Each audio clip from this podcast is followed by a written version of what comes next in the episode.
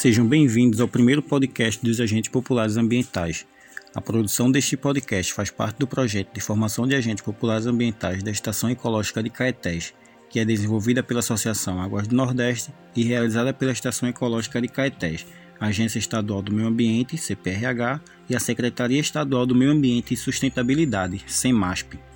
Iremos abordar o tema Natureza e Bem-Estar Físico e Emocional eu sou Joás Freires e neste momento tão importante irei conversar com a doutora Cristina Lopes, que além de ser psicóloga, é mestre em criatividade e inovação, arte terapeuta, terapeuta floral, diretora do espaço Rizoma, Saúde, Arte e Pesquisa, coordenadora da Traços, Estudo em Arte Terapia, formadora do método Sou Collage, membro fundadora da Artep, Associação Pernambucana de Arte Terapia. Doutora, seja bem-vinda. Obrigado por aceitar o convite para conversarmos sobre um tema tão importante. É comum ouvir expressões ir à praia para energizar ou buscar locais de descanso em sítio ou áreas verdes, como forma de fugir do estresse, do só trabalho e da agitação e tensão dos centros urbanos. Há alguma relação entre o contato com a natureza e o bem-estar físico e emocional? Oi, Joás, que bom de estar aqui falando com vocês sobre esse tema que é tão importante e necessário. Falou sobre bem-estar físico, bem-estar emocional e a natureza. É, essa pergunta ela é interessante e importante, né? Porque é muito comum da gente escutar eu vou sair aqui da cidade e vou na praia ou vou para o sítio, descansar da tensão, ou vou para poder pensar melhor. Então, qual é a relação entre a natureza bem-estar físico e bem-estar emocional? Para falar sobre isso, eu gostaria de propor que a gente pudesse trazer alguma imagem de um momento onde a gente teve um contato mais íntimo com a natureza. E aí pode ser uma praia que a gente costuma frequentar, pode ser aquela caminhada que a gente pode dar também por perto de casa, não necessariamente um lugar distante, difícil de chegar, mas procurar trazer isso à memória. E como é que a gente registrou esse contato, que sons a gente escutava, qual era a visão, que cheiro tem esses lugares? Ou esse lugar específico que você está, quais são as impressões dos meus sentidos. Se eu sinto, se tem água, se eu sinto água, se tem terra, se eu pego na folha, que é que fica registrado no meu corpo, no seu corpo. E aí, por outro lado, quando eu estou na cidade, no centro urbano, quais são as memórias que eu tenho, quais são os sons, o que eu vejo, que cheiro costuma ter e que impacto isso costuma ter na gente.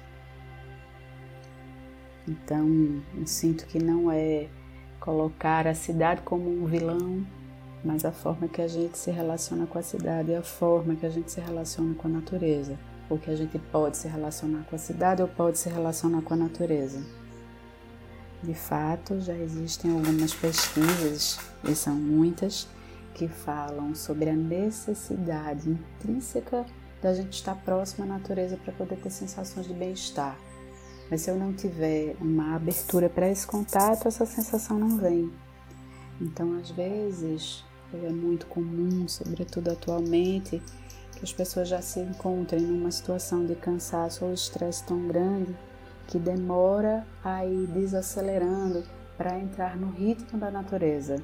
Natureza e cidade têm ritmos muito distintos, mas é preciso que a gente olhe né, e vá percebendo quais são esses ritmos e que impacto isso tem na gente. Eu sinto que é por aí. Como a psicologia trabalha com essa questão? Então, quando a gente fala sobre como a psicologia aborda as questões entre o equilíbrio emocional e a relação com a natureza, tem um ponto que acho importante salientar, que a psicologia pode trabalhar com as metáforas da natureza. É, o ser humano é natureza. Tudo que acontece do lado de fora acontece também no lado de dentro. Os ciclos da natureza, os nossos invernos, nossas primaveras, o verão que acontece também dentro da gente, o outono.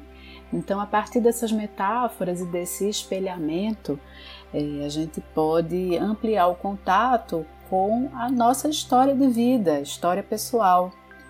É, existe também dentro da psicologia uma abordagem que se chama ecopsicologia, que é recente, é, mas que trata de uma forma mais direta a relação entre o ser humano e a natureza, não como uma coisa distinta. Ser humano é natureza.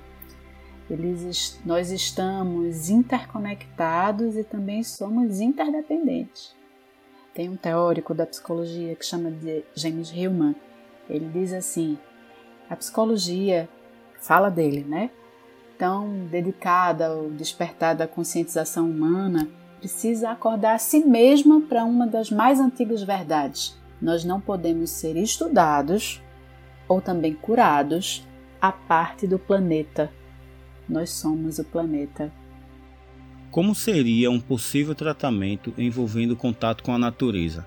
É algo que só um psicólogo pode prescrever ou indicar?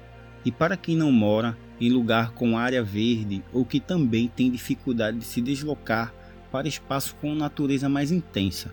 Qual seria uma alternativa? Quando você traz a pergunta em relação a um tratamento envolvendo contato com natureza, sim, sim. Existem algumas prescrições importantes para se restaurar e restabelecer processo de saúde utilizando ou reconectando com a natureza. Mas eu queria falar é, especificamente dos sintomas ligados à depressão e ao estresse, que podem é, ser apresentados, aí dependendo do nível, obviamente, é, como uma desvitalização ou um cansaço extremo. E por muitas vezes isso vai aparecendo por uma desconexão com o seu próprio ritmo. A gente vai, dentre outras coisas, mas perdendo o contato com o seu eixo e entrando numa mecanização do cotidiano. É como se a gente fosse, e eu vou ser bem generalista né, nessa pergunta, porque ela é uma pergunta que a gente precisaria olhar com mais especificidade, mas sendo generalista nessa resposta, é, muitas vezes a, o nível de estresse, de tristeza, é, levam a gente a um contato mais mecânico com o cotidiano. A gente vai desaprendendo a olhar desaprendendo a olhar para o ritmo interno e desaprendendo a perceber o ritmo externo. Então, vai se atropelando no cotidiano. Acho que a gente escuta muito isso, né? Estou cansado, eu me atropelo no ritmo. É, o trabalho de contato com a natureza pode nos relembrar ritmo, que é muito importante para o restabelecimento de um equilíbrio, de uma saúde mental. Mas não é só para quem tem espaço com natureza mais intensa perto, não, de forma alguma. Tem uma questão que é inerente a todo mundo, nasce com a gente, a gente imagina. Imagens, além da imaginação interna, então, através até de uma condução guiada, então imagina uma planta, imagina uma árvore, imagina raízes, imagina um mar quentinho, imagina uma água fria de cachoeira, imagina essa água batendo em você. Que sensação e que memória corporal você tem o que, que isso te causa? Muitas vezes há um restabelecimento de um equilíbrio emocional e energético quase imediato a partir das imagens.